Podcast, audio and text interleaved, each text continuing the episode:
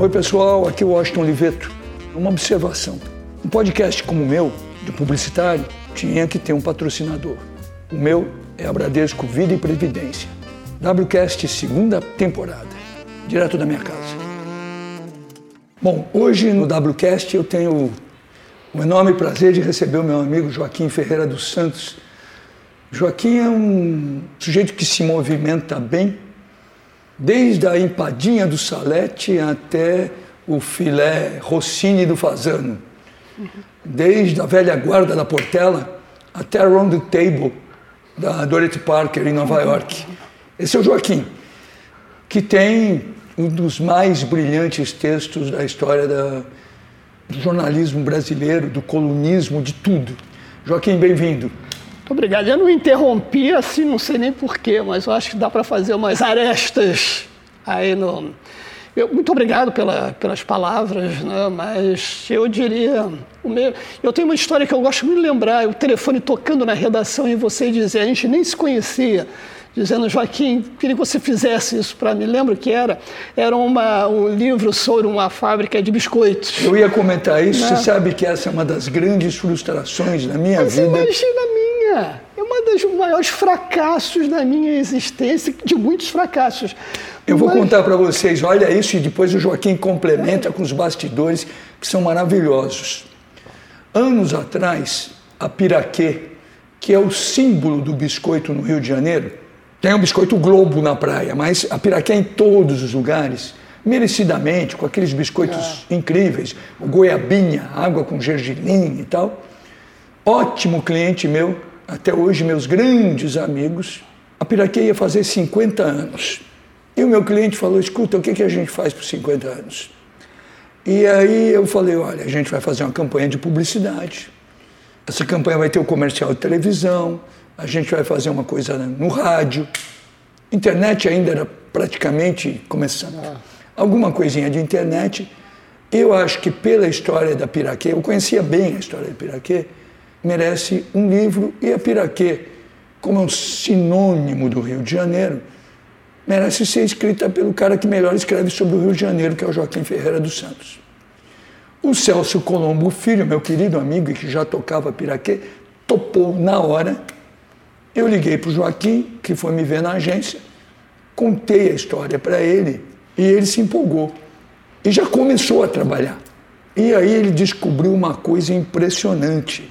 A piraquê é madureira. E o Joaquim, que além de tudo ele faz uma coisa muito rara, principalmente para estudante que está vendo a gente, né? Você tem às vezes grandes repórteres e grandes textos. O Joaquim é grande repórter e grande texto ao mesmo tempo. E aí o Joaquim me descobre que na rua onde fica a Piraquê até hoje, o Didi inventou a folha seca, certo? Conta aí, Joaquim. É exatamente isso. Ela era o estádio do, do Madureira, que é um estádio até hoje muito bacana. E Madureira, eu nasci naquela área ali. Eu nasci na Vila da Penha, que é, é Madureira, Vaz Lobo, Irajá e Vila da Penha. Romário é Vila da Penha também, né? Romário é da Vila da Penha, o Carlos Alberto é da Vila da Penha, o Luiz Carlos da Vila, essa vila é a Vila da, é. da Penha. Então eu adorei tudo, porque era uma maneira de eu falar da minha região, do meu. Não, e aí aconteceu o seguinte: Joaquim começa a trabalhar e tal. Me fala essa história do Didi, eu fiquei maravilhado. Aí depois, anos depois, eu não lembro se foi você ou em algum outro lugar, eu li isso que contava que o Didi inventou a folha seca porque era criança pobre e ele fraturou o pé e não foi socorrido direito, então não tinha um gesso adequado, nada. Ele foi se curando, autocurando, mas não parou de jogar, garoto. E quando ele chutava, doía. E ele passou a chutar do outro lado do pé e assim inventou a folha seca. Aí está o Joaquim lá, o Joaquim já tinha o, o, o livro inteiro, metade escrito, a outra metade na cabeça. O Celso Colombo Filho, meu querido amigo, meu cliente, que respeitava muito o pai, o seu Celso Colombo, que fundou a empresa e que gostava muito de mim também, um dia prepara uma apresentação para o pai do que ia ser os 50 anos de Piraquê. Diz, olha, vai ter esse comercial que o Washington criou aí, E o homem confiava muito em mim, está tudo muito bem. Vai ter essa coisa de rádio e tal. E tem uma coisa maravilhosa que depois nós vamos presentear os melhores clientes, pessoal da imprensa e tal, que é um livro escrito pelo cara que mais entende de Rio de Janeiro, melhor escreve sobre o Rio de Janeiro, que é o Joaquim Ferreira dos Santos. Aí o seu Celso, o velho Celso Colombo, ah, que bonito e tal. E tinha uma espécie de um guia do livro que o Joaquim já tinha preparado. De repente, o Celso Colombo me fala, Washington, não vai dar para fazer o livro. Eu falei, como? O que, que houve, né? Ele falou, não, meu pai não quer.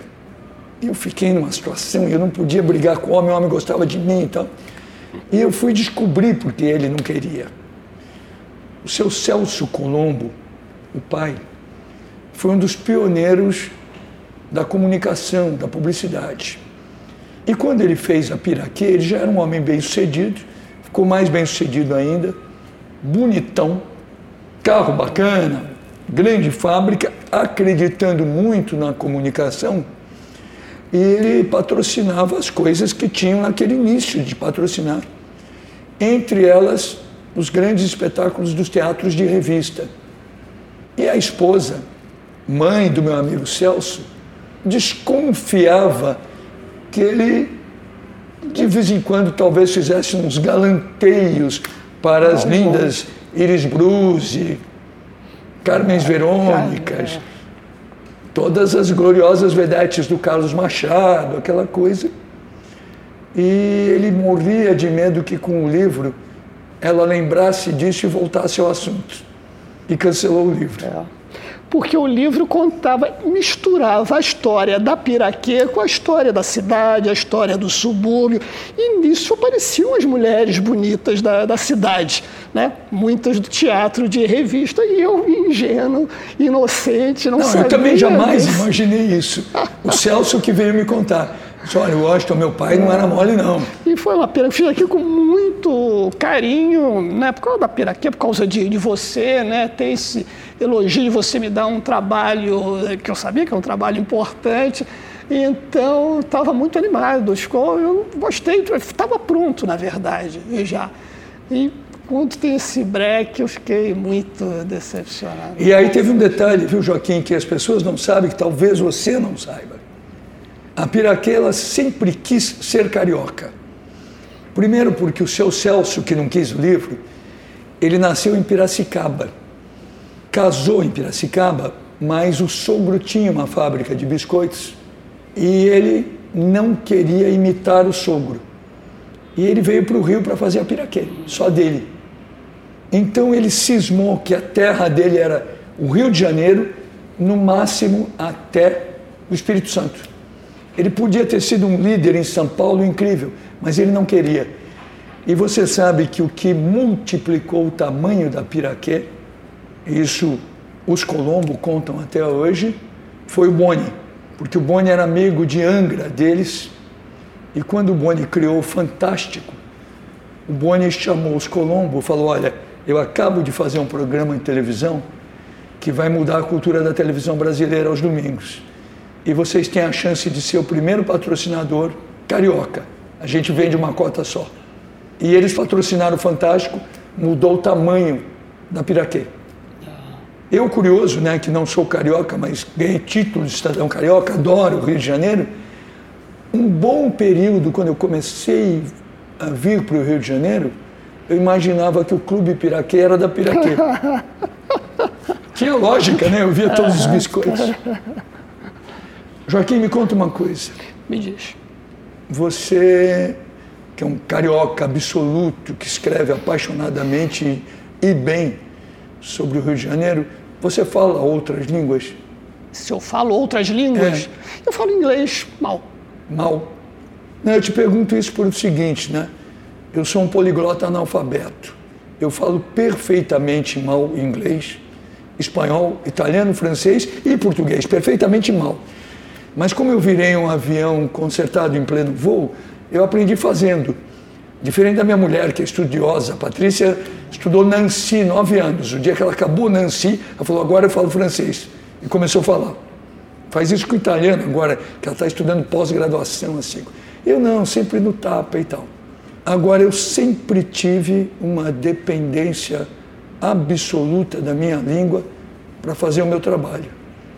Por isso, por exemplo, que em 1981 eu fui convidado pelo Jay Chiat, que era um melhor publicitário americano daquele momento. A agência dele, a Chiat Day, ficava em Los Angeles. Ele tinha dois clientes que estavam começando, que iam fazer uma revolução, que era Apple e Nike. E ele gostava muito de mim. Bom, ele gostava a ponto de que ele dizia, uma pena que você está casado, porque eu queria que você casasse com a minha filha. E ele me convidou para ser sócio dele na Chart Day que ele ia montar em Nova York.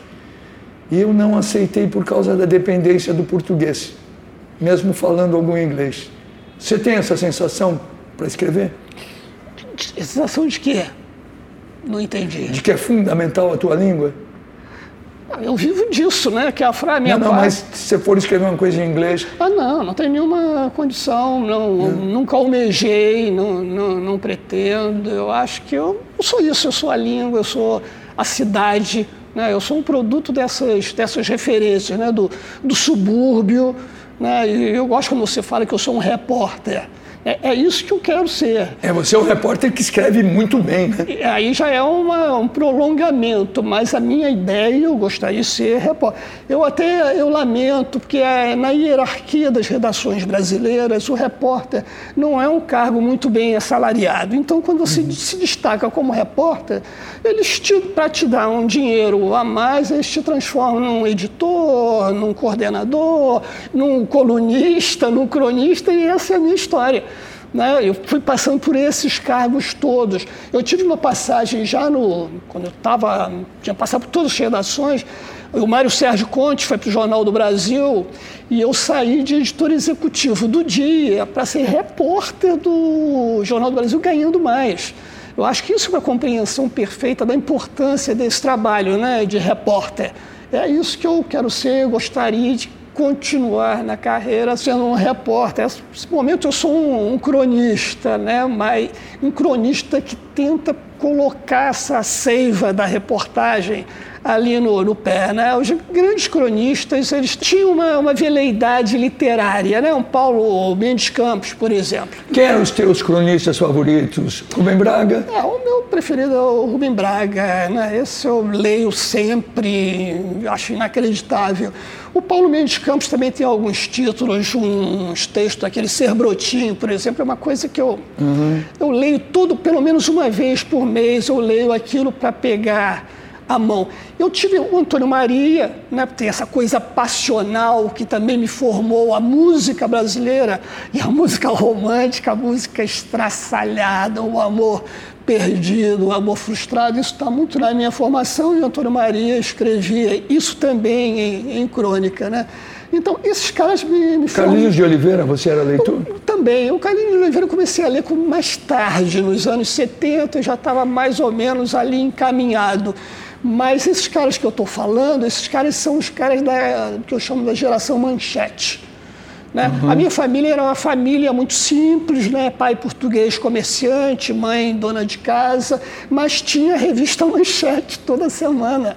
Né? E a revista Manchete, nos anos 60, além de ter um projeto gráfico muito bacana, aquelas fotos abertas, tinha lá no meio daquelas matérias, tinha Rubem Braga, tinha o Paulo Mendes Campos, tinha o Fernando Sabino, né? Tinha o Henrique Polingete também. Era, né? era monumental, então aquilo era a minha leitura. Eu me formei lendo esses caras. Os primeiros bons textos foram esses caras, assim, fora. E, ao mesmo tempo, eu equilibrava isso com uma escola muito careta, era tudo escola pública, mas eram escolas, assim, que davam textos pesados, né? Era Zé de Alencar, Machado de Assis, Herculano, Zé Lins do Rego, claro, geniais, mas não para aquele momento. Né, daquele momento. Então, nessa escola, eu tinha essa leitura mais clássica, mas o que me dava vontade de escrever eram os caras que eu lia na manchete. Porque esses caras dão a impressão de que é gostoso de ler, de fato é, E é fácil fazer daquele É, jeito. exatamente. Você o Rubem Parece que aquilo eu nasceu falo, daquele jeito. Pô, esse negócio aí eu faço Que é a mole. característica da boa publicidade, que parece que foi o próprio produto que fez. Parece que não teve autor. Esse negócio de texto, né? Então, um elogio que eu gosto muito é aquele. Poxa, Joaquim, você escreve com uma facilidade. A pessoa não sabe o tempo que eu levei para que aquilo ficasse com a impressão de que foi muito fácil escrever.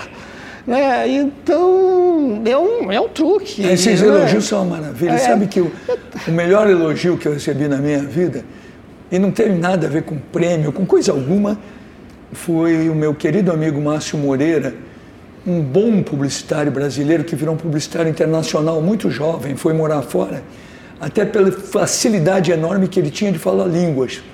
Você tem uma ideia, ele falava inglês perfeito e falava Cockney também. Uma figura, o Márcio. E um dia ele tinha que falar numa homenagem lá para mim, e ele falou uma coisa que eu amei. Que ele falou assim, ah, Washington tem um dedo no pulso do Brasil. Que eu nunca mais esqueci, é, é forte, né? Como tem coisa que você falou, né, do Rubem Braga. Eu não sei contar quantas vezes eu já li aula de inglês. Foram tantas, tantas que... Mas eu agora estou relendo Nelson Rodrigues de novo, de novo, de novo. Eu soube uma história dele que só pode ser dele, que é uma obra-prima. É a coisa mais Nelson Rodrigues do planeta. Diz que um dia um querido amigo dele falou, Nelson, hoje eu vou sair com uma moça aí que eu estou tentando sair com ela. Já tem um tempão e ela finalmente topou. E eu vou chegar em casa lá pelas sete da manhã. Vou falar para minha mulher que eu passei na tua casa e você começou a me ler uma nova peça, mas não sei o quê. Eu passei a madrugada inteira com você. Tudo bem? Ele falou, claro que sim. Tudo bem, posso ficar tranquilo? Pode. Bom, diz que dois dias depois, o Nelson publicou uma crônica contando a noite que ele passou com um amigo que foi embora da casa dele às seis e meia da manhã. Publicou. Muito bom. Esse que eu estou relendo tem momentos é. inacreditáveis. é. E genial. Eu, você conheceu ele pessoalmente? Não. Tive com ele duas vezes, graças ao Armando Nogueira. Eu garotão e tal. Ah. Eu conheci algumas dessas figuras muito garoto, né? Conheci o Rubem Braga. O Rubem Braga, quando eu conheci já com idade, fazendo charme para todas as mulheres que estavam passando assim do lado. É. E o resto da humanidade ele tratava com desdém. É, Né? o resto era o backing vocal. Eu falei com o Rubem Braga uma única vez, era aniversário do Fernando Sabino, e eu estava como repórter do Jornal do Brasil, eu era o único repórter, consegui ir à festa por causa do Wilson Figueiredo, né, o mineiro, jornalista que era muito amigo dessa turma, e eu consegui entrar na festa, fiquei lá conversando com eles e tudo. E o Rubem Braga estava lá no canto, numa mesinha sozinho, com um copo de uísque, eu fiquei com medo de ir lá e falar, seu Rubem, eu sou repórter. E aí pedi que o, o Sabino me levasse nele. E eu perguntei para o Rubem Braga, o que, que você falaria né, do o aniversariante? Aí ele disse, escreve aí que esse aniversariante é um grande maluco.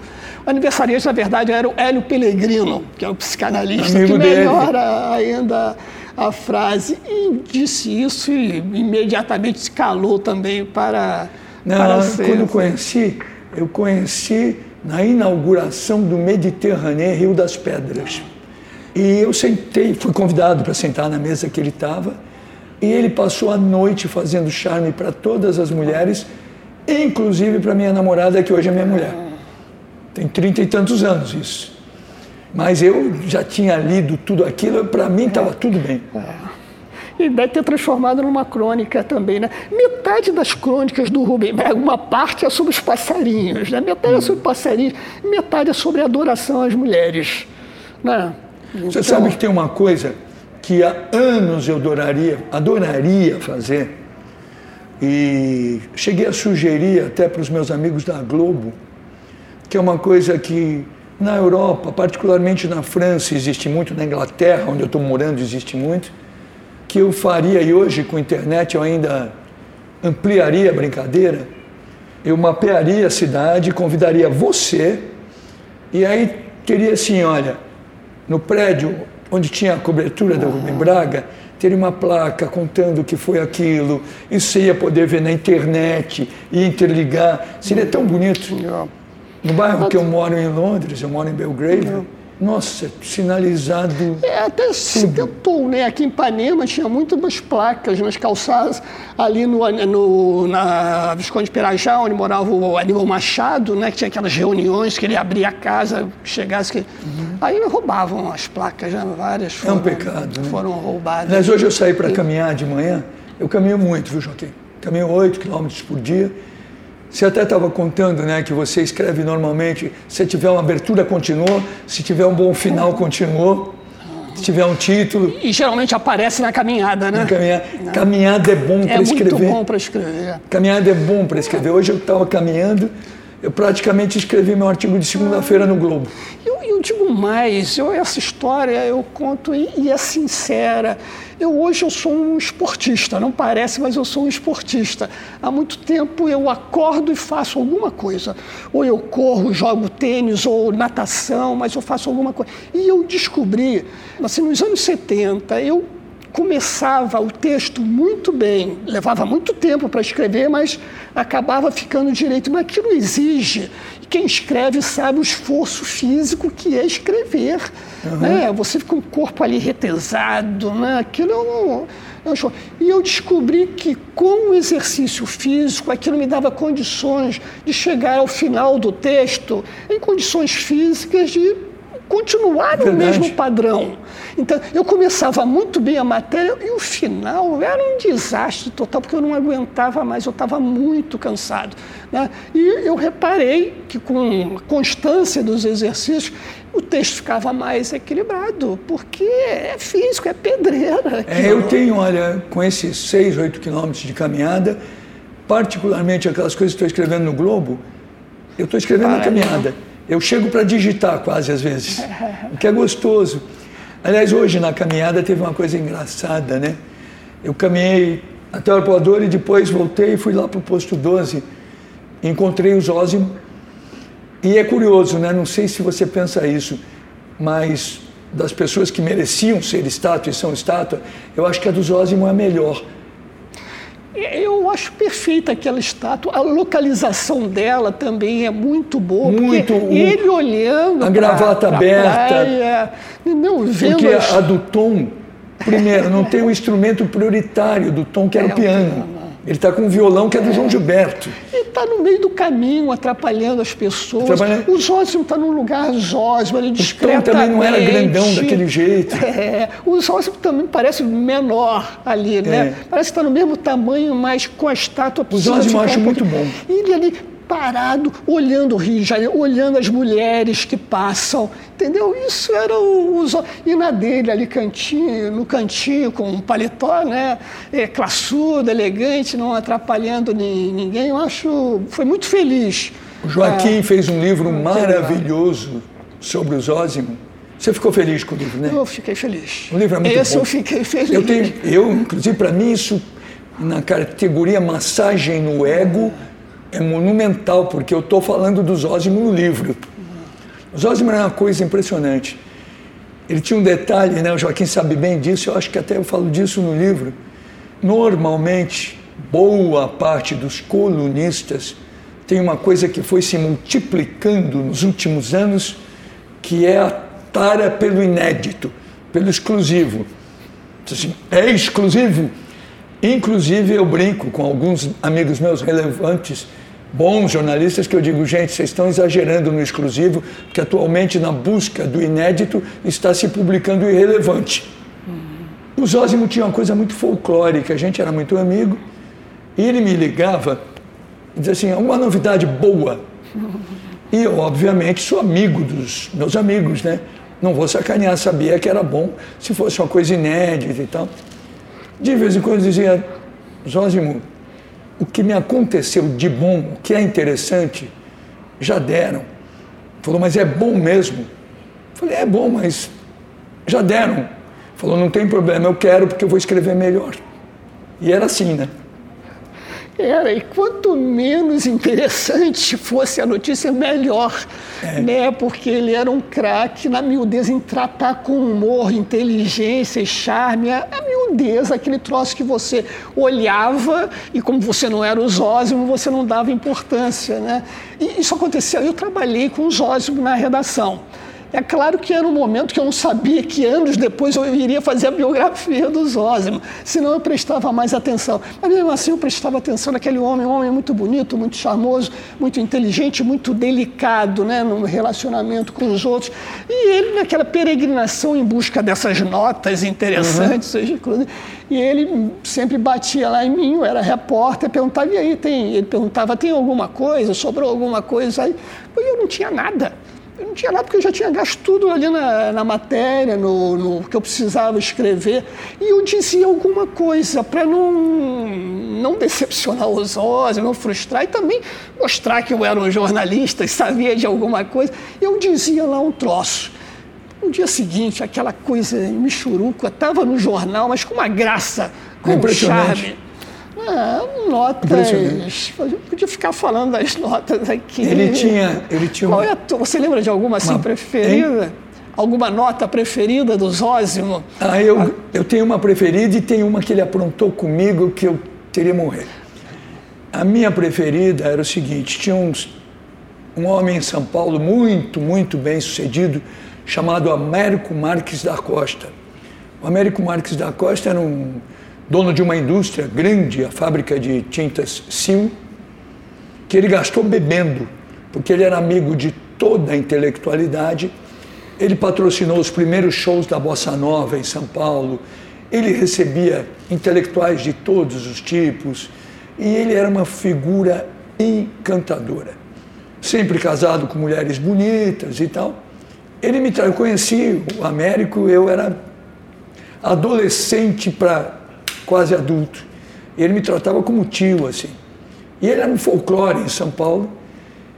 A mulher dele, muito bonita, teve um ano que queria, porque queria ir para a estação de esqui, coisa que ele odiava. Mas ele ia todo ano porque a mulher queria. E todo mundo conhecia ele, sabia que ele não esquiava, que ele ficava na estação de esqui num lugar que tivesse um certo solzinho, o gelo no chão, um copo, uma garrafa de uísque, de vez em quando ele pegava o gelo do chão, punha dentro do copo e ficava tomando o uísque dele. O Zózimo era amigo dele, inclusive o Zózimo, quando ia a São Paulo, encontrava muito com ele. Aí o Zózimo publicou uma nota que dizia o seguinte: ah, Américo Marques da Costa e esposa viajando amanhã para esquiar. Para quem conhece Américo, sabe que ele foi o esquiar. O Zósimo, né? Comigo ele aprontou uma que foi uma loucura. Em 1989, eu fui convidado para fazer uma palestra em Moscou. Eu era o primeiro publicitário da história da publicidade que ia falar de publicidade em Moscou. Não existia, né? Mas 89 marcava o início da perestroika. E eles fizeram um, um evento chamado Reclama 90 e me convidaram para fazer uma palestra. Aliás, eu fiz uma palestra espetacular, totalmente errada, que eu levei material esplêndido, as peças mais criativas, mais inventivas do mundo. E a palestra foi um fracasso. Por quê? Porque tudo que eu tinha levado eram comerciais que tinham grandes ideias, sedutores, encantadores, mas em Moscou não existia nenhum produto e as pessoas queriam ver o produto. Elas não queriam ver um aparelho de é. barba que o sujeito fez a barba e conquistou todas as mulheres e o comercial era aquilo. Não, elas queriam ver como era um aparelho de barba. Close do aparelho. Bom, pra vocês terem uma ideia, 89, eu só não passei fome durante a perestroika porque o embaixador brasileiro tinha direito a comprar uns queijos e uns vinhos e me dava uma comida. Que não tinha o que comprar, literalmente. A televisão lá era válvula e não tinha programação. A programação era sempre um cara falando alguma coisa. E os comerciais eram assim: este é o trator, ele serve para arar a terra. O trator tem uma roda, tem painel, essa roda, era isso. E aí eu vou lá, fico lá, faço a palestra, não podia falar inglês, então eu tinha um intérprete, sujeito adorável, que nunca tinha saído de lá e sabia Fernando Pessoa melhor que eu. E tudo ia andando. E tanto não tinha o que pôr na televisão que a minha palestra apareceu na televisão às oito da noite. Não tinha o que pôr. Horário nobre. No horário nobre. Eu era curioso porque em Moscou, naquele momento, eles conheciam três brasileiros. O Sócrates, porque eles achavam que o Sócrates era comunista. A Lucélia Santos, por causa da escrava Isaura. E o louco é que o homem que estava passando a escrava Isaura acabou o dinheiro dele e ele não pôde comprar o final. E os russos queriam saber o final da escrava Isaura. Aí eu falei, olha, se eu quiser eu vou lá e conto na televisão, não tem problema. E o outro brasileiro conhecido era Ivo Pitangui, porque eles endeusavam a cirurgia plástica dele. A corretiva, não existia a estética. Era toda aquela famosa história do circo ainda, que pegou fogo e o Pitangui salvou as crianças. Bom, eu vou para lá, de todo jeito foi uma experiência fascinante, até porque a Praça Vermelha eu defini como uma mistura do Gaudí com a Mangueira. Aquela arquitetura em verde rosa, uma coisa doida. Eu fascinado, mas era aquilo mesmo, fui embora. Quando eu voltei, o Zósimo me ligou por um outro motivo. Eu falei, ó, oh, Zósimo, não não estou sabendo, não. Cheguei de Moscou ontem. Falou, o que você foi fazer? Eu falei, uma palestra. E como foi? Eu falei, Zósimo, foi bem, quer dizer, eu errei na palestra, mas o pessoal muito cordial, eu errei no formato, e a palestra até apareceu uma hora e meia na televisão, às 8 horas da noite. Ele falou, mas como é que é a televisão em Moscou? Eu, na hora, falei, ah, é um Henri Maxud atrás do outro. Nessa época, o Henri Maxud tinha um programa de televisão chamado Henri Maxud e Você, aonde ele convidava a gente para ser entrevistado, mas ele falou: oh, estamos aqui com o famoso jornalista Joaquim Ferreira dos Santos, que vai dizer o que ele acha a respeito dos tempos atuais. Aí o Joaquim dizia: Bom, eu acho que a gente está vivendo um momento complicado. Acha porque não entende. Porque, na verdade, seu Joaquim. E ele interrompia e ele passava a falar de um sistema de governo que ele tinha inventado, chamado demarquia. E ele defendia a demarquia durante horas e tal. O nosso amado Zuenir Ventura chegou a trabalhar para ele, porque uma época ele comprou a revista Visão. E o Zuenir virou o, o editor-geral. Aí aconteceu o seguinte, né? O senhor Henri Maxud me convidava para dar entrevistas e eu fugia, eu sabia que nem ia falar mesmo, então. Mas eu era amigo do filho dele, o Cláudio, que dirigia o hotel e que tinha inventado aquele 150 nightclub que levava um pessoal legal para cantar, Bob Short, Alberta Hunter. Eu era amigo, frequentava aquilo. Bom, aí um dia, dois dias depois do telefonema do Zózimo, eu acordo e eu já lia os jornais todos, né? E na coluna do Zózimo estava escrito monotonia do publicitário Washington Oliveto sobre a televisão em Moscou. É um Henri Maxud atrás do outro. Não passou 20 minutos, toco o telefone, minha secretária falou, Washington, seu Henri Maxud para você. E aí eu atendi, ele falou, querido Washington, eu li o Zósimo Barroso do Amaral, você falando de mim, da minha monotonia, queria então convidá-lo para vir ao programa discutir a crise brasileira, que ela é monótona, monocórdica, ela se repete. E eu, por causa do Zózimo, acabei no Henri Maxud. Ele era era um perigo, né? Era um perigo porque ele não livrava os amigos. Eu gosto muito, ele, ele era muito amigo da Regina Marcondes Ferraz, né? Uhum. Do tempo da alta sociedade. Um dia ele publica a nota. É, Regina Marcondes Ferraz já tem sua plataforma para. É, ia disputar a Câmara dos Vereadores é, Regina Marconi Fernandes já tem sua plataforma para a campanha. 7,5. A plataforma é 7,5. Era a plataforma do Que era o salto dela. Outra que eu gosto muito é aquela do. Os atores Suzy Rego e Paulo César Grande estão namorando. É, Espera-se que não juntem os sobrenomes ao casar. É muito bom, né? Ele teve uma vez que ele amou uma coisa que eu falei para ele e ele publicou depois. Não sei se você lembra, Joaquim, o governo brasileiro, uma época, tinha um ministro que se chamava Ministro do Bem-Estar Social. Não sei por que inventaram esse tipo de ministro. E eu li aquilo, eu estava conversando com o Zózimo, eu falei, O ministro do Bem-Estar Social tem que ser o Jorginho Guinle. que era o cara que mais entendia de bem-estar social, né?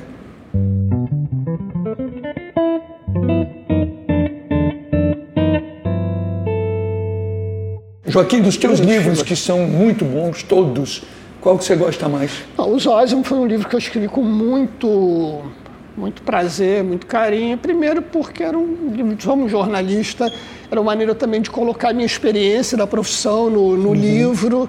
Eu estava na época, tinha acabado de sair da coluna de notinhas, então eu sabia como era o, esse ofício, né? E era uma maneira também de falar sobre o Rio de Janeiro.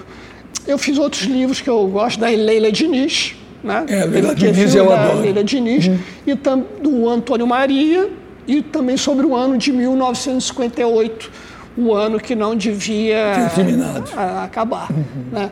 Então são livros que eu gosto. Depois tem outros livros de, de o crônica. Borogodó lá é bom para cacete é, também. Em Busca do Borogodó Perdido é um ótimo título também, né?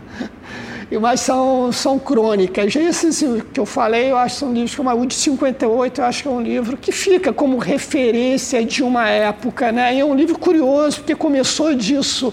É um editor me pedindo um livro sobre a Ida Cury Uhum. A Itacura era uma moça que foi jogada, né, currada, como se dizia na época, jogada do, de um edifício em Copacabana. Ele queria que eu escrevesse isso.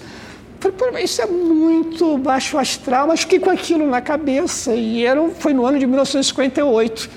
E aí eu vi que o único baixo astral de 58 tinha sido a morte da Ida Cury. O resto era só bossa nova. Tem tudo, tem bossa nova, o time de Garrincha Pelé, tem Maria Esther Bueno, Éder Joffre. A cultura ainda estava muito... Tinha tanto a chanchada como o cinema novo estava começando. Tinha o teatro de revista forte ainda na Praça Tiradentes, mas o teatro de arena, o oficina está começando ali também. Então eu juntei esse. Era um último ano assim, da harmonia nacional, porque logo em seguida viria o, o golpe de 64, né? E acabaria com essa fraternidade, haveria essa cisão. É um momento que o Brasil se despede, né? É o Brasil que está saindo de ser uma, ter uma vida rural, né? Uma vida, uma economia rural, agrícola, mas já com o lançamento do Fusca né, a indústria automobilística. Então era um ano de muita felicidade. E tinha partido de uma solicitação para escrever sobre um, um crime bárbaro, né? Então é um livro que eu, eu, gosto também, é um livro que eu... Esses livros todos também que eu estou citando, é, eu gosto de misturar as coisas, né? Na verdade não é um livro sobre a Leila Diniz, é um livro sobre a mulher, né, opressão, sobre a mulher, sobre o momento, aquele momento do Rio de Janeiro, eu sempre trabalho com a lente aberta, né, pra, é uma coisa de repórter, né? O repórter é esse cara que não sabe exatamente, não é especialista em nada, mas sabe um pouquinho de, de tudo, né? Um caldeirão que você vai vai juntando, vai dando nexo, aquilo tudo que você sabe, né? Você sabe que eu vi uma exposição há dois anos atrás em Londres, que era uma aula sobre isso. Era uma exposição, o tema era Matisse. Não tinha nenhum quadro do Matisse. Tinha o ateliê do Matisse, os livros que ele lia, os discos que ele ouvia, aonde ele sentava, os móveis que ele gostava, porque o que é o Matisse? É a somatória de tudo isso. Daquilo é que sai o Matisse. E a exposição era genial, maravilhosa, porque ela demonstrava isso. E esse é o ponto de vista. A Leila Diniz é, é o entorno da Leila Diniz, né? É.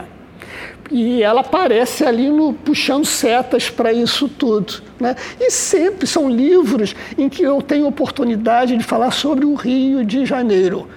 Esse é o meu grande patrimônio. É é a cidade, o que eu sei da cidade, a minha vivência da cidade. Eu tenho uma coisa a meu favor, que é o seguinte: eu nasci no subúrbio. Eu morei no subúrbio até os 20 anos. Eu nasci ali na Vila da Penha, fui morar em Vaz Lobo, são subúrbios ali muito próximos. Então eu tenho essa vivência da cultura do subúrbio, né? Bota aí, Festa da Penha, os coretos de carnaval, uhum. né? o Império Serrano desfilava domingo no, no centro e desfilava na terça-feira lá no coreto de Vaz Lobo, porque é uma escola de Vaz Lobo. Né? A Festa da Penha já não era a Festa da Penha dos sambistas lá, né? de todos os prazeres, esses caras já não iam na Festa da Penha que eu ia, porque é uma Festa da Penha dos anos 50, mas ainda tinha uma tradição, ainda tinha uma cultura do subúrbio, né? Então essas coisas são a quinta da Boa Vista, né? O balão, a pipa, o jogo de bola. Eu era um moleque de rua. Né? Eu tinha um campo de futebol em frente da minha casa. Eu estudava e jogava ali naquele campo, né? aquelas árvores todas. Então, a cultura dos bicheiros, os bicheiros benignos ainda, né? Eu tenho, já escrevi uma crônica sobre isso, era um bicheiro que ele passava no conversível jogando dinheiro para cima, e a molecada, eu inclusive atrás correndo, pegando dinheiro. Isso parece Garcia Marques, né? mas eu estava é, lá atrás é. do carro pegando dinheiro, um, um cruzeiro, sei lá. Então eu tenho essa cultura suburbana depois comecei a trabalhar no, nos jornais, que eram muito no centro do Rio. Comecei ali no Diário de Notícias, Rua do Riachuelo. A Veja era na Rua do, do Passeio. Então, aquele centro ali, a, a gastronomia do centro, eu conheço aquilo muito. E depois morei na, na, Zona Sul. E, além disso, a vida de repórter faz com que você se espalhe pela cidade. Né? Como eu me espalhava bem pelo subúrbio, né? eu agreguei a, a, Zona Sul, agreguei ao centro, e hoje eu acho que eu tenho um pacote bom que eu uso esses livros para ir salpicando essas. É, e você realmente virou esse personagem Não. que vai da empadinha é do isso. Salete ao filho Rossini do Fazano. É. Aliás, gozado que de vez em quando eu ligava para o Joaquim ele ocupado, trabalhando, fazendo milhares de coisas e tal, para ficar discutindo se a empadinha do Salete continuava melhor do Rio de Janeiro ou não. Continua, Joaquim? Eu não tenho ido para lá, eu estou querendo até fazer uma crônica sobre o, o que sobreviveu, porque os jornais dão muita coisa do fechou, acabou, não uhum. tem mais. Mas aí eu fui semana passada no centro, onde eu não ia há muito tempo né, por motivos óbvios. E está uma situação assim meio triste, né, muito abandono, mas algumas coisas foram preservadas. Aí tem um, ali na rua São José, tem um, um sanduíche de linguiça tradicional, entendeu? Tá lá, o restaurante está lá e foi onde eu, eu comi. O Bar Luiz, lá na...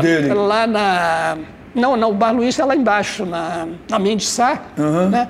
Ele continua, ele abriu essa nova situação, nessa nova decoração dos restaurantes. Você fez um, uma crônica maravilhosa sobre esses restaurantes ao ar livre. Exato, é. Nessa, agora aqui em Ipanema, tudo a céu aberto, aí cai tudo dentro do teu prato. Né? Então, tem essas coisas que sobreviveram na cidade. Eu queria botar mais e falar disso, né? Então. É, você citou o Penafiel, Penafiel que me deu uma saudades monumental. Você chegou aí no Penafiel? Cheguei aí. Ah, Cheguei aí pelo seguinte: na época que eu trabalhava na DPZ, a gente atendia Souza Cruz. E tudo era perto de lá. Era perto, é. Era tudo. Eu, eu Penafiel tava, maravilhoso. Mas outro dia eu estava escrevendo, não sei sobre o que, eu acho que era sobre esse restaurante no rooftop, como é. eles dizem. O Anselmo diria: o rooftop é o cacete. É. Né? Rooftop é o cacete. Mas eu, aí me lembrei do Pena. Ah, eu chego a citar o Pena Fiel. Você mas citou o Pena é, Fiel. É, mas eu não cito essa história que eu me lembrei. Cheguei em algum momento a botar no rascunho, mas tirei. Eu uma vez fui lá com um publicitário, inclusive, e naquele ritual. A gente via a comida lá atrás uhum. nas panelas. Lindo. Era lindo, mas era uma coisa sanitária. Hoje, inclusive, nesses tempos que a gente vive com esses cuidados todos, aquilo você ia lá atrás, olhava a panela, botava a cara ali dentro da panela, né, escolhia o, o prato. Você tinha uma vivência da cor, do cheiro, era sensacional. Era sensacional. Mas depois a saúde pública impediu. Mas então era um, aquilo era uma delícia monumental, né? Aquilo era altíssima gastronomia, mas não tinha ambiance da, da gastronomia do restaurante. Coisa. Mas aí, aí levei um amigo meu publicitário e comendo fartamente lá, adorando. Mas ele me disse, pai Joaquim, mas daqui nunca ninguém saiu daqui para um motel porque não era um espaço de sedução, não era um espaço em que você convidava uma moça, vamos lá almoçar, não, porque não tinha sedução, não tinha carisma dessa aproximação de romance, era comida para quem gosta de comida. É, verdade. É. O Rio de Janeiro dos é, é curioso, né? Eu que nasci em São Paulo, mas adoro o Rio e conheço bem, eu tenho uma tese que se come tão bem no Rio quanto se come em São Paulo. São Paulo só tem uma quantidade maior de restaurantes. Mas como você não vai em 300 restaurantes por mês, tem lugares excepcionais aqui no Rio de Janeiro. Tem lugares, inclusive, tem um folclore, né? Tem um, um, restaurante que eu gosto muito. Você vai lembrar do velho Monte Carlo, na do Vivier, Sim. em frente ao antigo Beco das Garrafas. Anos atrás, alguns garçons que eram do Monte Carlo montaram um restaurante lá perto que é feio, é o melhor restaurante feio do mundo, o da Mite. Mas a comida é excepcional. E o Rio tem muito disso. Ontem foi muito curioso que o Ricardinho Freire esteve aqui e chegou, me trouxe empadinhas do caranguejo. Caranguejo, é. Outro que sobrevive galhardamente ali. Boas empadinhas também. Em Copacabana, né? É. E, mas tem muita coisa, né? Aquele 28 que tinha ali na ali na, atrás da Central do Brasil também tinha muito. Eu, eu frequentava aquilo no tempo que eles colocavam serragem né, como limpeza, né? jogavam serragem para limpar. Eu tenho um passado também, o meu pai era dono de armazém. Armazém era armazém, mercearia e a outra metade era barra. Então, eu vi. E depois ele teve um botequim no centro do Rio, em frente à Assembleia Legislativa, onde ele vendia essas coisas de ovo colorido, moela, entendeu? Então, isso aí está lá no meu, no meu passado, no é meu gozado, DNA. porque moela e coraçãozinho era produto de balcão nos é. grandes botequins. Como os, os espanhóis têm a história do comer de tapas, que é isso, a comida de botequim. E brilhante, né? Teve casos mesmo recentes aqui no Rio, vocês, os dois paulistas aí que foram ontem para o Bracarense, teve um período que tinha Bracarense e três quarteirões depois Chico Elaide. Tudo muito bom, né? Então essa gastronomia ficou muito gourmetizada, né? O famoso É uma coisa que eu não aguento mais e eu por circunstâncias de vida até frequentei alguns e tal restaurantes que têm muita explicação sobre o prato, eu não suporto mais. Sabe, quando o discurso fica mais importante que a comida, não. é muito chato, né? E esses restaurantes perderam muito, né? No, no centro, o Sentaí, que era um outro restaurante importante, né? Uhum. E a primeira vez que eu fui no Sentaí, juro, era o rei da lagosta, né? Mas era uma lagosta, um preço bom ele ainda tinha um terreno, um quintal, onde nesse primeiro dia que eu fui tinha duas tartarugas transando, juro. Que maravilha! Juro, transando ali, tinha um, um tanque, o dono era um português assim muito gordo, com a camisa toda aberta, né? E era um restaurante dos militares ali do primeiro exército, que ficava ali atrás.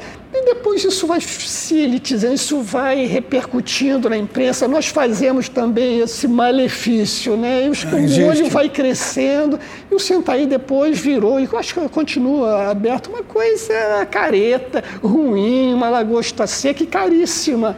Você sabe que tem um folclore, você já deve ter visto isso no caranguejo. Eles de vez em quando, eu acho que é de propósito, eles soltam um caranguejo vivo andando lá dentro para mostrar que é, continua raiz, né? É, é muito Não, engraçado. Era mais raiz, você lembra no tempo que tinha as gaiolas com caranguejo na calçada? Sim.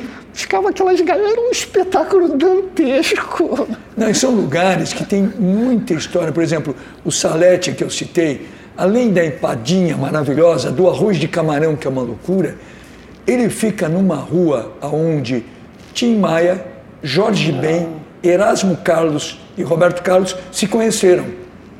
Ou seja, é muito, né?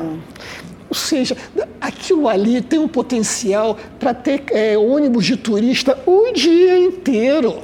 Né? Sem dúvida. Desovando gente para comer a empada, para ver onde esses caras tinham se É, isso não foi feito, e não vendendo preservou. camiseta, uma maneira de dar um emprego e dar uma, né, um fluxo econômico, que, no entanto, não... fica a Bossa Nova, né? É inacreditável. Não, uma loucura. cidade que inventou a Bossa Nova. Pois bem, não tem olha, nada. tem mais lugares sobre a Bossa Nova, de preservação da Bossa Nova, em Tóquio do que no Rio de Janeiro.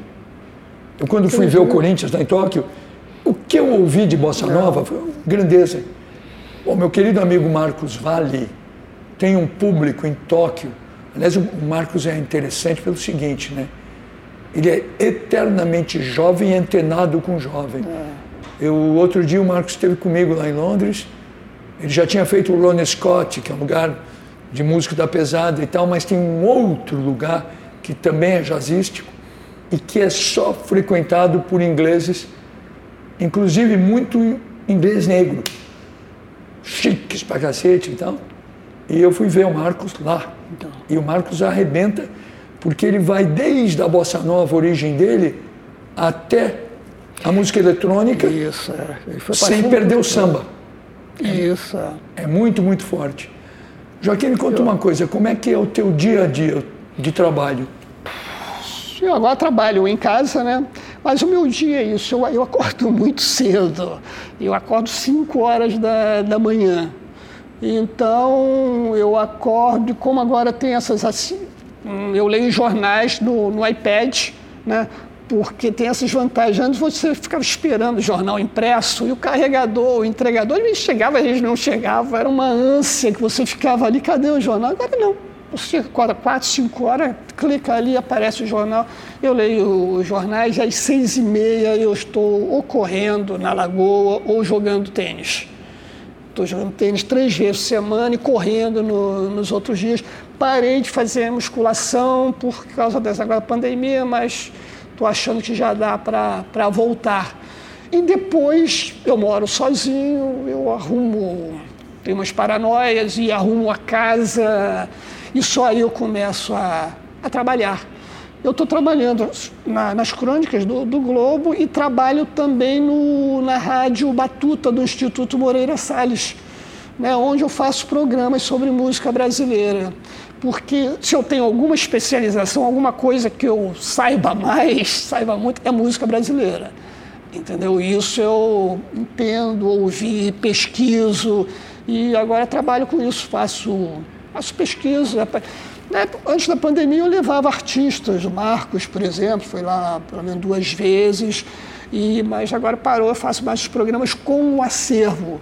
Moreira Salles tem um acervo de 46 mil discos de 78 rotações, eu faço programas a partir deles. Impressionante o, a qualidade de gente que tem o, o Instituto Moreira Salles, né? Que tem você, tem Alfredo Ribeiro, Luiz Fernando Viana, Luiz Fernando. né, o Flávio Pinheiro, Não, com essa turma você faria um uma jornal redação. excepcional, uma rádio sensacional, faria qualquer coisa. E você tem um espaço espetacular para se trabalhar, né? No momento a Maravilhoso, gente não né? está indo, mas é aquilo é Lá lindo. você vai todo dia?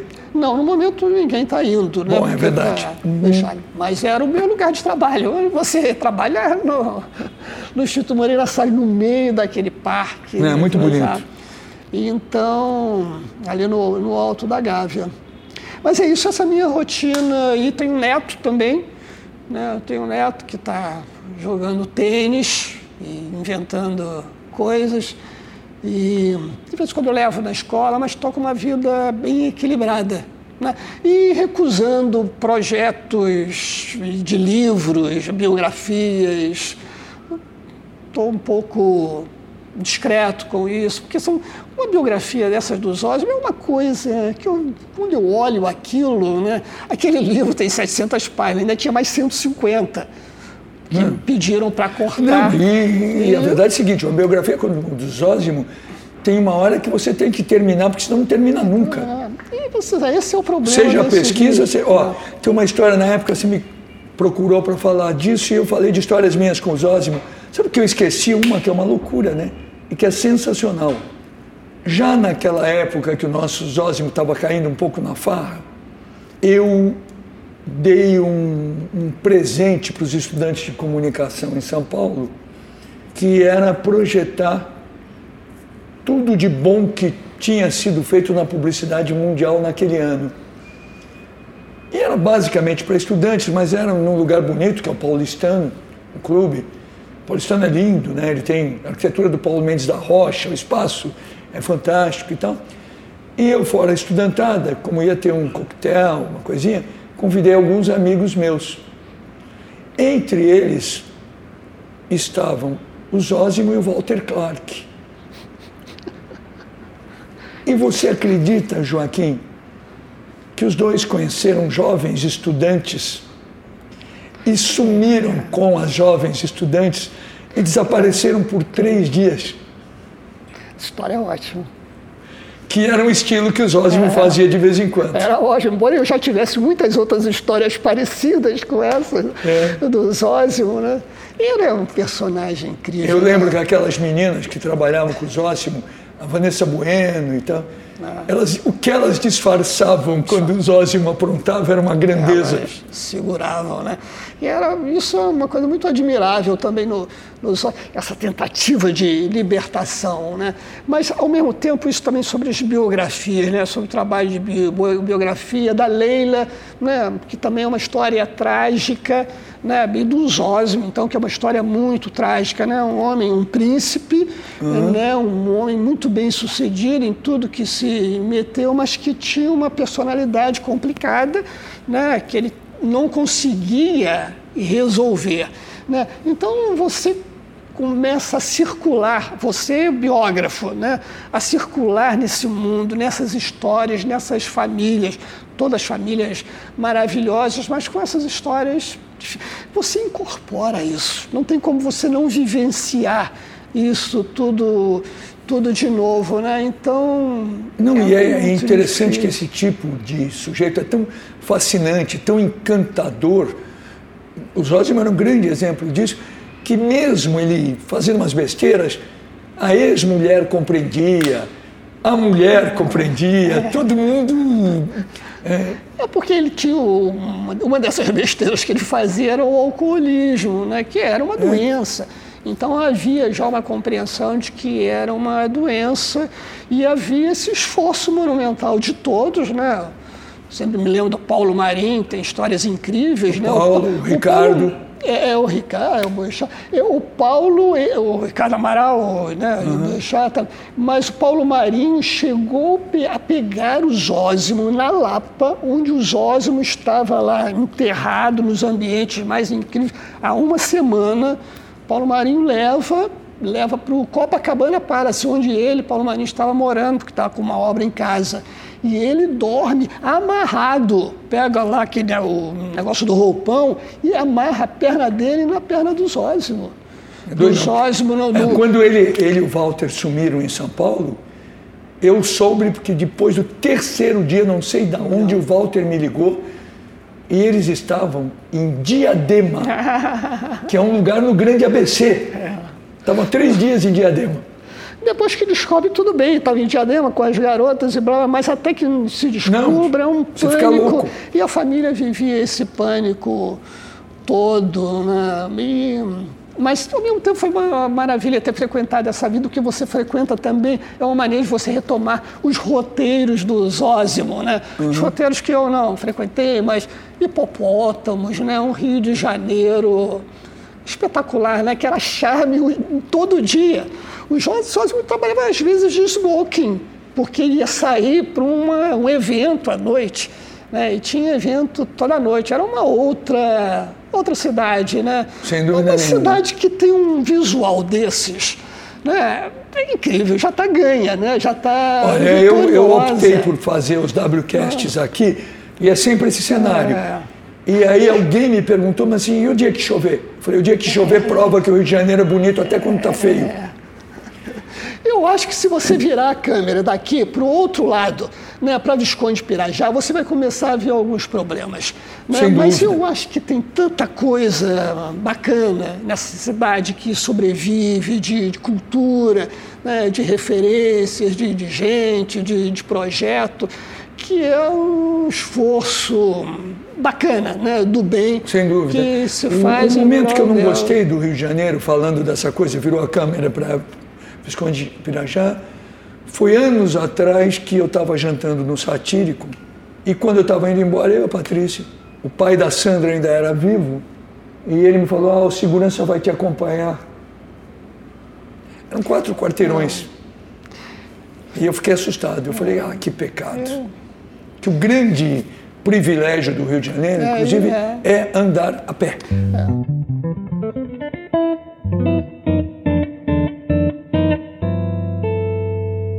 Isso aconteceu comigo também. Isso eu li, você escreveu, né? É, eu. Ele foi assaltado. eu tive um pacote hum. de acontecimentos e né, parecia ficção, porque uma semana eu fui assaltado e aí você começa a ter que decifrar também outras coisas. É claro que eu fui assaltado no dia 25 de dezembro, às 6 horas da manhã, na Lagoa.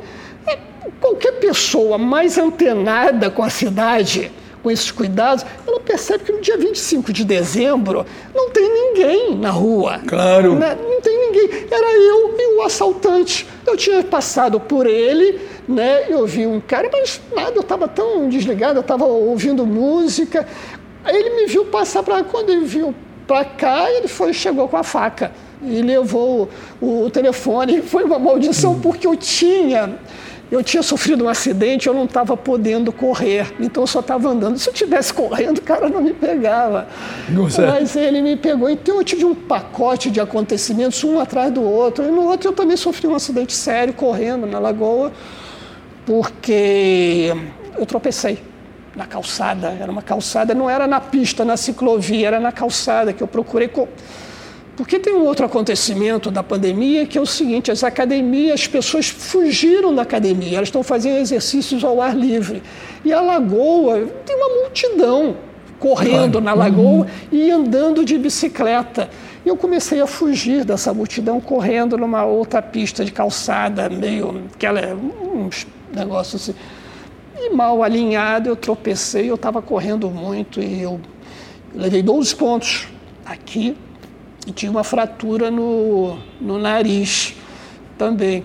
Então, é uma coisa da cidade, a cidade é mal conservada, né? Essa discussão sobre as pedrinhas portuguesas. As pedrinhas é uma loucura, né?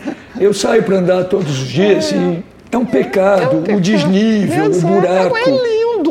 Você arruma um jeito né, de conservar isso, os portugueses fazem isso com uma maestria incrível. Ou se não, adeus, pedrinha portuguesa. Não, e o valor estético, moral que tem isso. É, patrimônio, é lindo, né?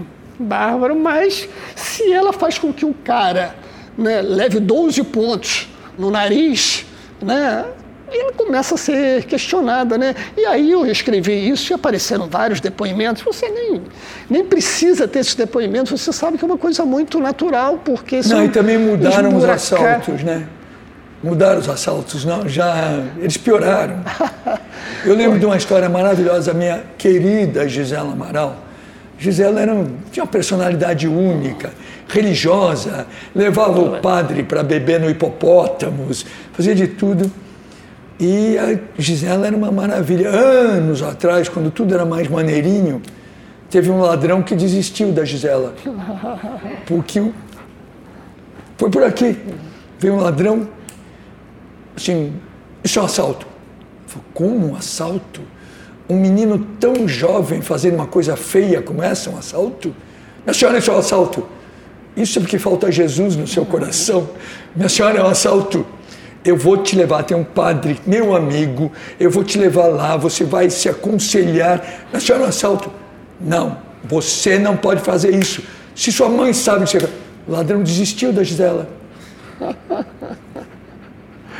Mas eram outros ladrões, outros tempos, né? Joaquim, me conta uma coisa. Você trabalhou possivelmente no melhor da imprensa brasileira em todos os tempos. Qual foi o lugar mais divertido que você trabalhou? Ah, o Jornal do Brasil, sem nenhuma dúvida. Uma dúvida, né? Nenhuma dúvida. Eu trabalhei no Jornal do Brasil ali em 80, de 80 a 90. E. Tinha ainda Zózimo? Ainda tinha os Tinha Fred. Fred. Tinha Ricardo Bochá? O Boixá, eu acho que ele entrava. Ah, não, Boixá e saía, já ele estava vem no- depois. É, mas tinha uma redação, tinha Norma Cury, tinha, tinha o caderno B. Tinha o caderno B, que era o máximo do, do máximo. Né? E o caderno B, numa época que, segundo o caderno, era coisa de mulheres. Eu era o único repórter do caderno B. E eram mulheres lindas, era Susana Shield, né? Maria Lúcia Rangel, Sim. né? A Norma, e mulheres muito sofisticadas. Eu gosto muito de uma história que mais adiante eu vou para o dia e tento levar para o dia a Beth Orsini, que era uma repórter espertésima do, do Caderno B. E aí eu convidei ela para ser colunista, vai ser o Zózimo lá do dia. Ela falou, o salário era o dobro do salário dela. E ela não foi. Eu falei, mas, ô, Beth, o que está acontecendo? Só que é o seguinte, aqui é, tem uma que ontem chegou de Paris, a outra chegou do Marrocos Caramba. semana passada, aí tem histórias, tem uma diversão. E era o, é chamado salário ambiente. Né? Eu estou falando de você frequentar uma redação que está passando aqui o Vilas Boas Correia, né? Aqui está passando o Demário Tolguinhó, telefone ali falando com o Pelé. Né? É, outra coisa, Marcos outro- Sá Correia, Hélio Gaspari também. Você sabe que quando eles estavam morando em São Paulo, eu convivia muito com o Dines e a Norma. E adoráveis, uma coisa. Eu estou falando de uma redação que às sextas-feiras abria-se o uísque. Tinha o. Como é que se fala? O contrabandista, né? Sim, é. O cara que levava o uísque, fazia-se uma vaquinha, abria-se lá uma garrafa de uísque, o fechamento era feito com goles de uísque e saía um jornal ótimo. Na no- W Brasil no eu tinha seguinte. isso durante anos e essa era a mitologia da W, de virar até música. Você imaginou? Vinha muito disso, a gente mandava servir uísque, tinha um alto astral. Bom, teve um período, Joaquim, que eu, a agência estava muito bem, a gente ganhava dinheiro, pagava melhor que qualquer um, era divertido, alto astral. Eu tinha assim, os símbolos eram aqui a administração do astral tem que ser tão importante quanto a administração do caixa. É melhor ser coautor de coisas brilhantes do que autor solitário de uma porcaria. E é nessa, teve uma época que eu contratei para trabalhar na criação da W e ele não queria ir porque ele me dizia, mas eu não vou saber fazer isso. Eu falei, mas você não vai precisar fazer. Eu contratei o Telmo Martino. Aí ele falou, mas eu não vou saber fazer publicidade. Eu falei, eu não quero. O que eu quero é que você vá lá, porque a minha criação é muito jovem. E eles precisam te ouvir, só isso. E você conversando com eles, não preciso mais nada. E era isso. Esse tipo de coisa, não, infelizmente, não tem mais. É, hoje você está procurando um youtuber, né? É. Você procura para fazer isso um youtuber, para botar na, na redação. cara. É, enfim, também não quero ser assim muito saudosista, Não, entendeu? Mas ninguém. tinha uma. Se levar esporro do Hélio Gaspari, isso aí é, É um, muito, né? É um, um curso de faculdade. Olha, o né? Hélio, o Hélio Gasperi, para os meninos que estiverem assistindo, é um sujeito que, por exemplo, ele pegou um cara genial que falava coisas geniais, que era meu amigo, mas percebeu que uma coisa que o cara fazia ele não tinha verbalizado tão bem. O Hélio escreveu a frase e botou na boca do cara, que era o Joãozinho 30. Joãozinho 30 deu uma entrevista para o Hélio, maravilhosa. O João era uma coisa. Aliás, o João me visitava para falar de samba e mitologia grega. Ia lá na agência, ficava horas e tal. Aí o Hélio ouviu, ouviu tudo, tudo aquilo e verbalizou de uma maneira menor o que o Joãozinho fazia e fez a frase que ele creditou ao Joãozinho: quem gosta de pobreza é intelectual, pobre gosta de luxo. Ele tinha frases. né?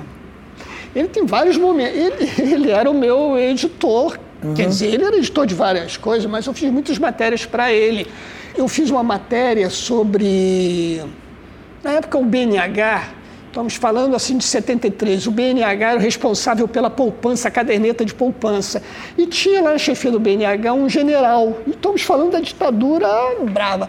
E o general fez uma, deu uma entrevista dizendo que o brasileiro poupava mal desperdiçava muita coisa, entendeu? Jogava fora coisas que ele podia é, aproveitar. Aí o, o Hélio teve a ideia brilhante de dizer, Joaquim, vai lá na casa do general, e pega a lata de lixo do general.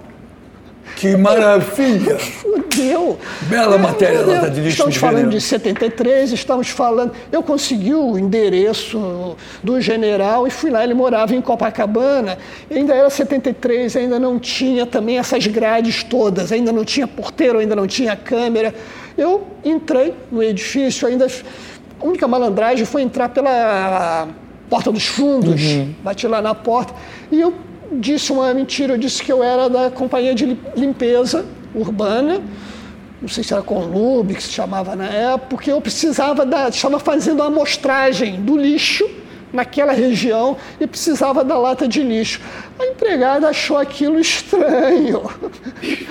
É, é meio-dia e meio, aquelas sortes de repórter é, também, né? meio-dia e meio. Ela achou estranho e chamou foi lá e tinha um chamar a única pessoa da família que era um adolescente.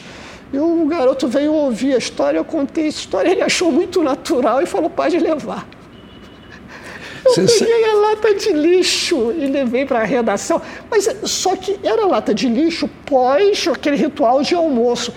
Ela era de uma fartura monumental.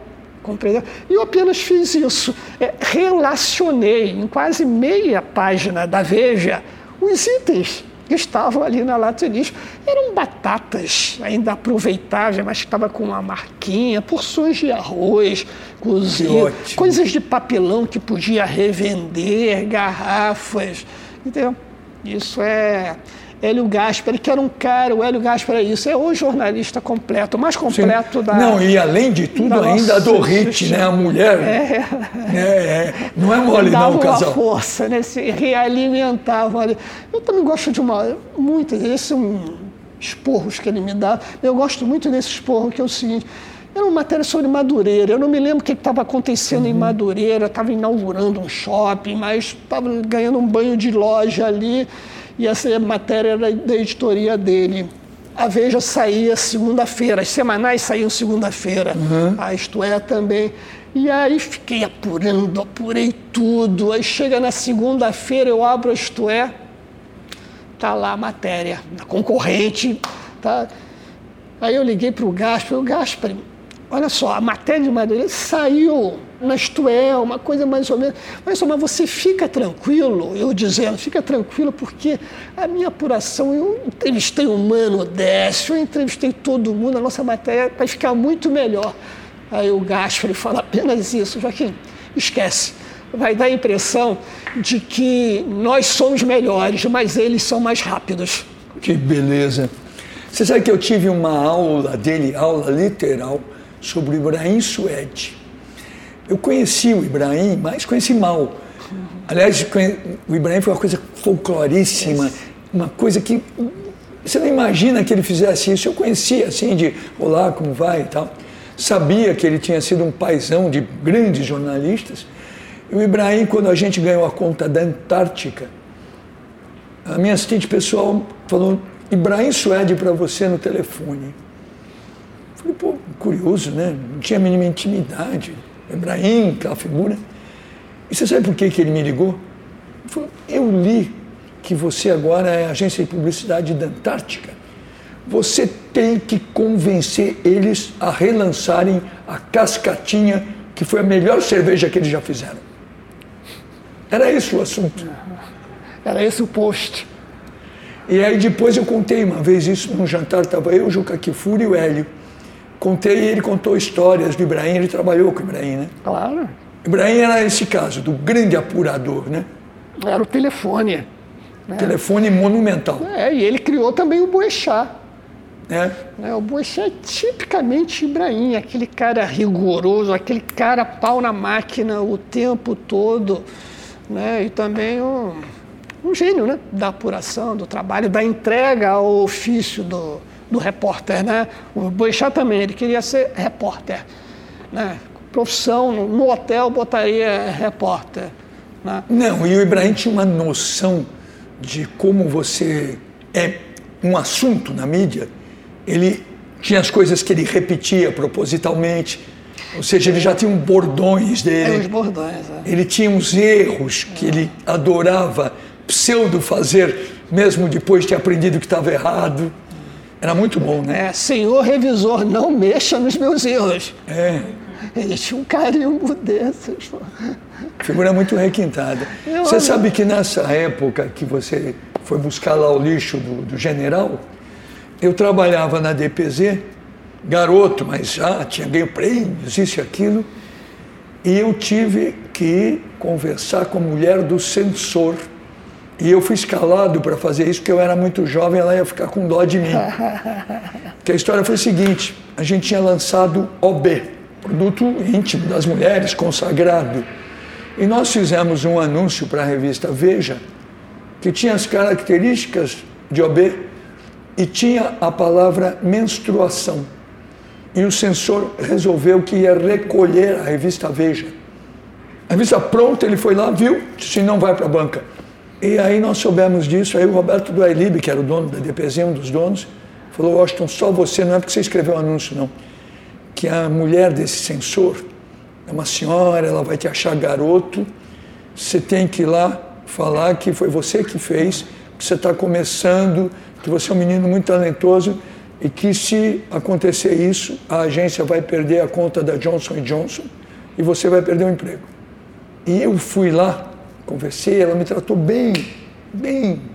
E tinha um detalhe, que a, a senhora era uma senhora de idade, ela me tratou como neto. Eu tinha 19 anos. E, e aí ela falou, você gosta de uísque? Eu falei, gosto. Porque nós temos muitos uísques quer tomar um? Aí eu falei, puxa, se eu disser não, agora que ela já falou que vai falar com o marido, para não tirar a revista, vai pegar mal, eu tenho que aceitar. E aí ela me contou porque eles tinham tantos uísques. Porque ele, além de censor, ele era da Polícia Federal. E ele ficava com os uísques apreendidos. Coisa de maluco. Né? Com essa nota você não passou para os olhos, hein? Não. Podia ter passado. Mudaria no outro dia. Poxa vida.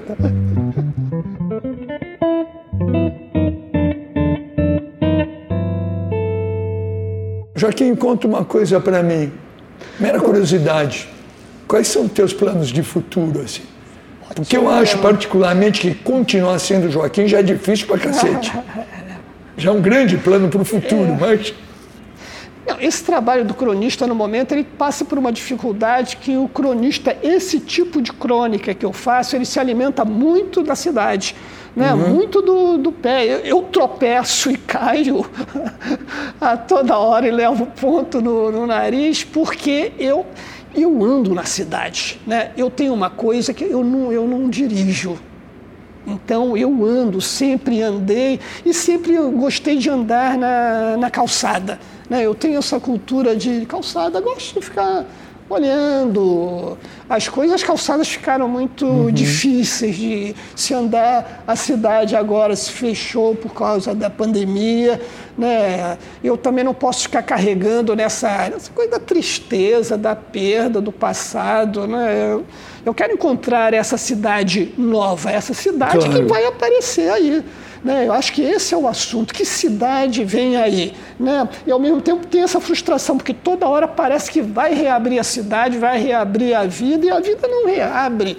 Né? Isso vai te dando uma frustração, uma depressão. Que estamos todos carregados por essa depressão no, no momento. Né? Mas eu estou de olho nessa cidade. Né? Que cidade vem aí? Né? Eu quero continuar trabalhando com a cidade, eu quero ter mais coragem de atravessar mais a cidade e ir até o centro mais vezes, né? ver como é, o que, que vai acontecer dali, todos esses planos. Continuar escrevendo, pretendo fazer projetos pequenos. Né? Eu não quero fazer mais um projeto de ficar quatro anos pensando no Zózimo, né? pensando na, na Leila Diniz. Queria pensar em projetos mais rápidos, pequenos, curtos. Né? Eu tenho uma. A minha vocação inicial era alguma coisa ligada a artes visuais. Entendeu? Curioso isso. Isso aí é o meu início de vida lá atrás. Eu não sei se você já percebeu essa marca Scotsman. Uhum. Scotsman, na época, saía muito propaganda nas seleções do, ele tinha uma a letra, como é que se fala? As letras, né? Então, era lindo, porque era aquelas madras é, escocesas. Sim. Aquilo para um garoto de 11 anos, aquilo era uma, uma festa de, de cores. E eu queria fazer aquilo. Se você perguntasse aos 11 anos o que você Curioso, quer fazer... porque você sabe que o Caetano queria ser artista plástico não, ou cineasta. Não. Eu queria ser fotógrafo. Essa é. é a minha. A minha biblioteca, metade da minha biblioteca é livros de fotografia. Né? Os meus ídolos, eu vejo os textos, os textos, claro, eu vejo, pô, esse cara escreve, mas eu sei como é que é fazer aquele troço. Eu sei que aquilo ali não saiu com aquela doçura. Eu sei da dificuldade, eu sei da solidão de fazer aquele troço. Né? Eu sei do, da profundidade né, de você, do chicote. Eu sei a dor desse chicote de, de escrever. Uhum. Então, eu queria, eu acho a fotografia mais divertido. A, a, fotografia tem um corpo a corpo, tem uma, uma recriação. E a fotografia, eu chegaria, eu gostaria de chegar para você e mostrar as minhas fotos. Mas você esteja certo que eu jamais vou te mostrar um texto meu. Entendeu? Eu nunca vou mostrar alguém assim, ó, oh, fulano, lê o meu texto, eu acho isso.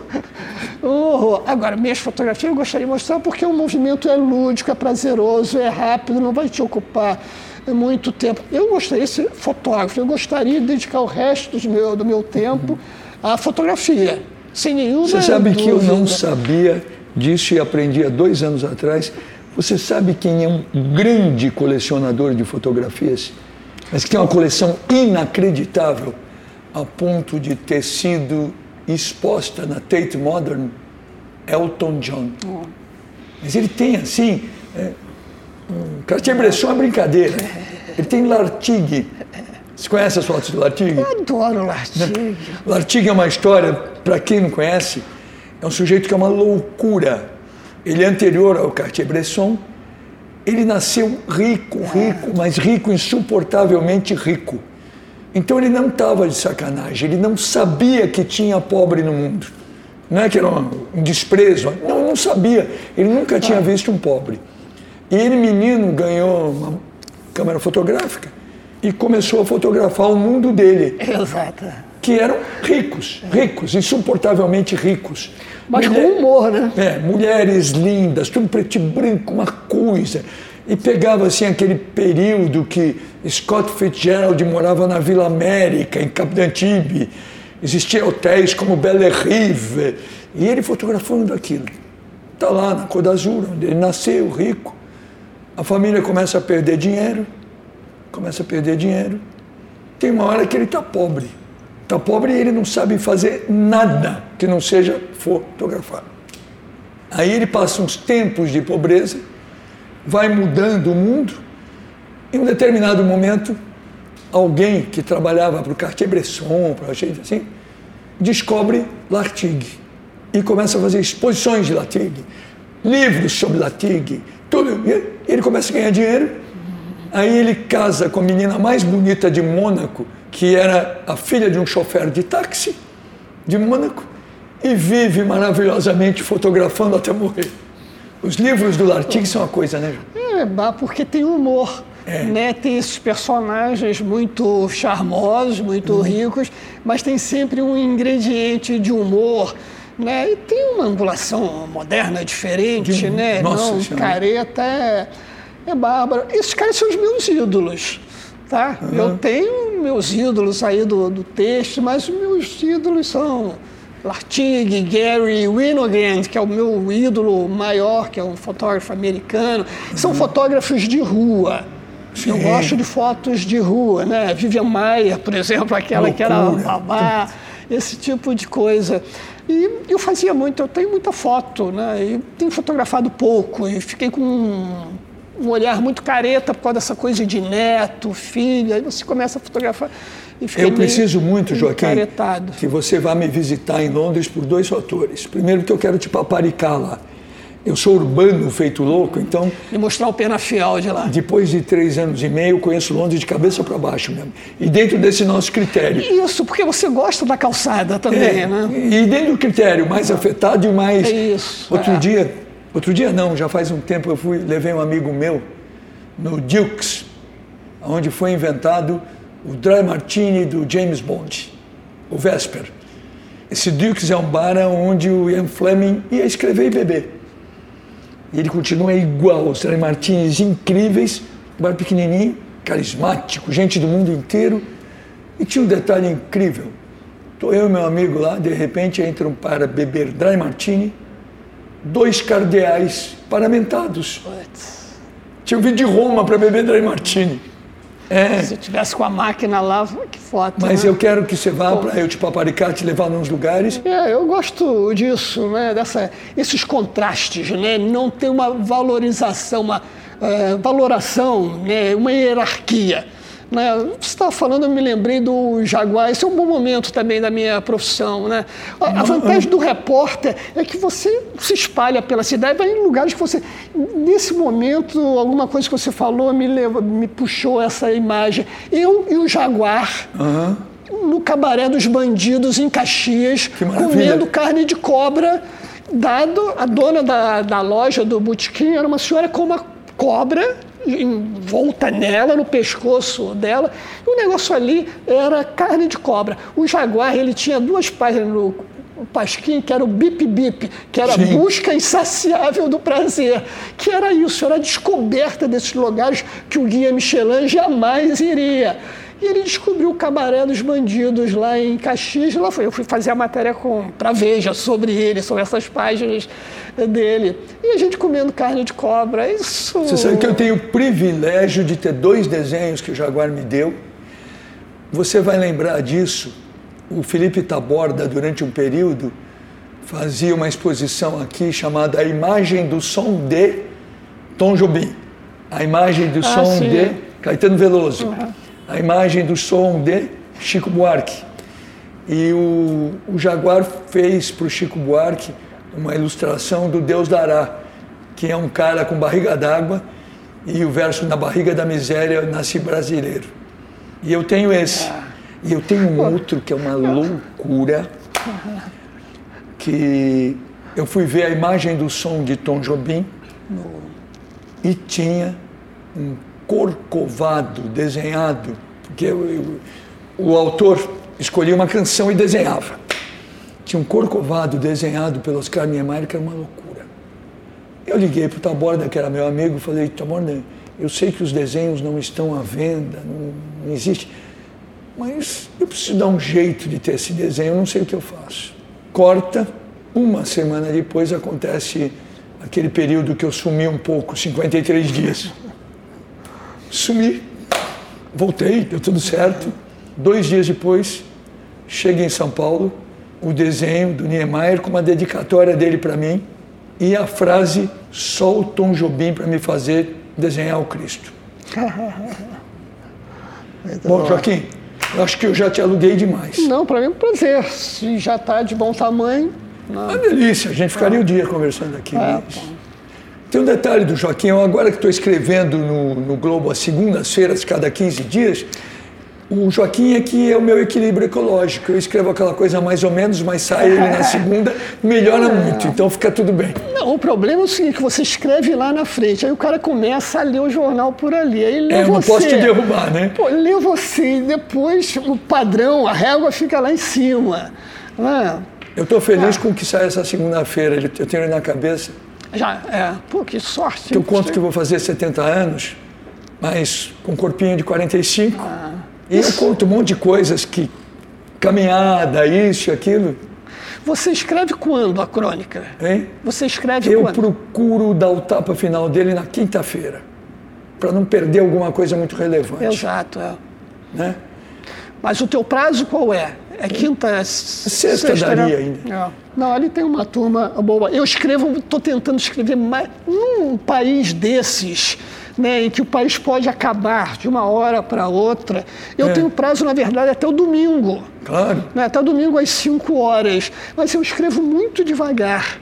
Né, o meu, quando eu gosto, quando eu estou bem, eu escrevo no sábado, eu começo e no domingo aí eu me divirto. No sábado é o operário trabalhando aquele esforço uhum. para sair alguma coisa. E no domingo eu reescrevo. Aí eu acho prazeroso. Prazeroso, eu vou reescrevendo, sou capaz de ficar reescrevendo aquilo e eu evito ler depois de publicado. Ah, não sim. sei se acontece com você. Ah, não, lê uma praga. Porque aí você começa Mas isso a eu acho que é com todo mundo, viu?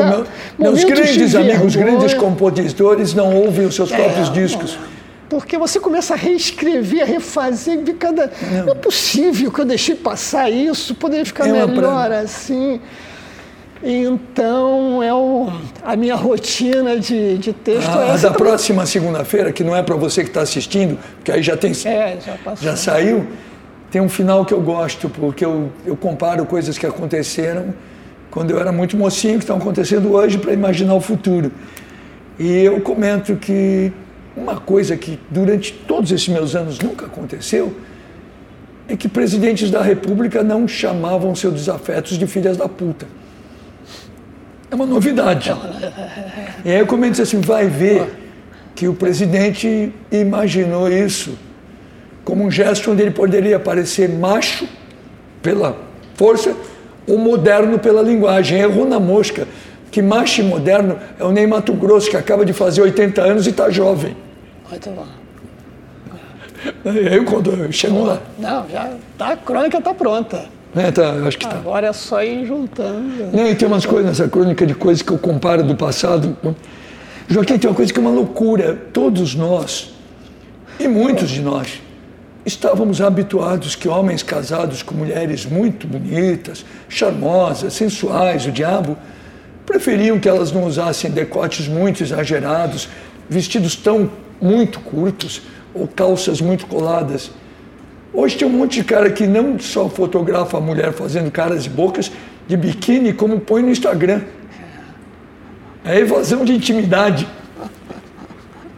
Ela, nós temos essas vantagens, nós temos um passado para contrastar com o presente. Às vezes eu fico muito assim, poxa, essa história já passou, história de velho, papo de, de velho, mas essa é uma das nossas armas, né? Ter referências para contrastar, é. contar e reavaliar. Não, e no Brasil, uhum. que é um país muito doidão, você imaginar que o Brasil, o Gênio Quadro já proibiu o biquíni. É a rinha de galo. E é, e é a briga de galo. É, é, muito... é um país que a cada 25 anos destrói o que ele fez nos últimos 25 é anos. Né? Ivan Lessa, para dar citar o autor da, da frase. Né? Enfim, eu, ainda há pouco eu me lembrei de uma frase que eu falei ontem é, do Niemeyer, faz que eu estou me lembrando do programa da Marília Gabriela. A Marília Gabriela tinha um programa que ela perguntava, Joaquim, um, um pensamento. Só assim, do nada, entendeu? Do nada, a mulher me perguntou aquilo eu fiz uma história lá do cara que fica batendo na pedreira com a picareta, né? dá uma porrada e nada, dá outra porrada e nada. Na 99 porrada, a pedra se desfaz. Né? Porque isso é uma. Eu queria dizer com isso que era uma, um negócio do trabalho, da dedicação né? do, ao ofício. Aí ela vira e fala: é, quer dizer, é água mole em pedra dura, tanto bate até que fura. Ela reduziu aquilo, eu falei, pô, não é isso, pô. Mas eu me lembrei de uma frase do Niemeyer que eu gosto muito, já que a gente está falando de frases, que é a vida é a mulher do lado e seja o que Deus quiser. Essa frase é maravilhosa. Bom demais. É. Perfeito. Sabe que eu tive a experiência com ele, foi, aí já foi bem depois do, de ganhar o desenho, eu resolvi que eu ia fazer a gente já estava trabalhando para os caras que faziam negócio de plástico reciclável, gente séria e tal. E eles tinham dinheiro para investir num negócio bacana.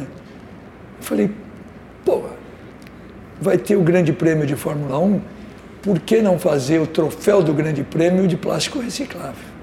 E eu não sabia que cada troféu de cada grande prêmio é construído no país que está sendo corrido, então podia. Aí levantei isso e falei, bom, agora tem que ter um puta desenho, né? Resolvi pedir para o Niemeyer. E ele topou fazer e tinha um problema. Ele não queria cobrar porque era para mim, mas eu dizia, arquiteto, não é para mim, é para o cliente, é um cliente rico, ele tem dinheiro, o senhor tem que cobrar. Não, não, mas você que pediu. Bom, enfim, foi uma luta. Sabe o que aconteceu? Eu consegui que ele aceitasse um cachê que foi doado para a Ordem dos Arquitetos e nós fizemos um comercial em homenagem a ele no Jornal Nacional. Uma loucura, né? No tempo que tínhamos personagens desse. desse não, ah, não, aí aconteceu uma coisa maravilhosa. Eu fui visitá-lo para levar o troféu. Ele não tinha o troféu. Fizeram dois, um para o corredor e outro para ele. E para agradecer. E aí eu sabia que ele gosta de vinho, né? Levei um vinho de gente grande, lá em Copacabana, lá no apartamento. E eram 11 horas da manhã. Aí ele, senta aí, eu falei, não quero atrapalhar. Tinha aquele sobrinho ainda que trabalhava com ele e tal. Falei, olha, eu trouxe um vídeo para o senhor do como foi a entrega do troféu, do seu troféu, trouxe isso, aquilo e tal. Aí eu falei, bom, agora eu vou embora. Ele falou, não, não vai não. Eu falei, não vou. Não, não vai pelo seguinte, se você for embora, ela não vai me deixar abrir o vinho, porque ela não me deixa beber de dia. Se você ficar aqui, eu digo que quero oferecer o vinho para você e fazer um brinde. E eu fiquei. Ele estava com 99.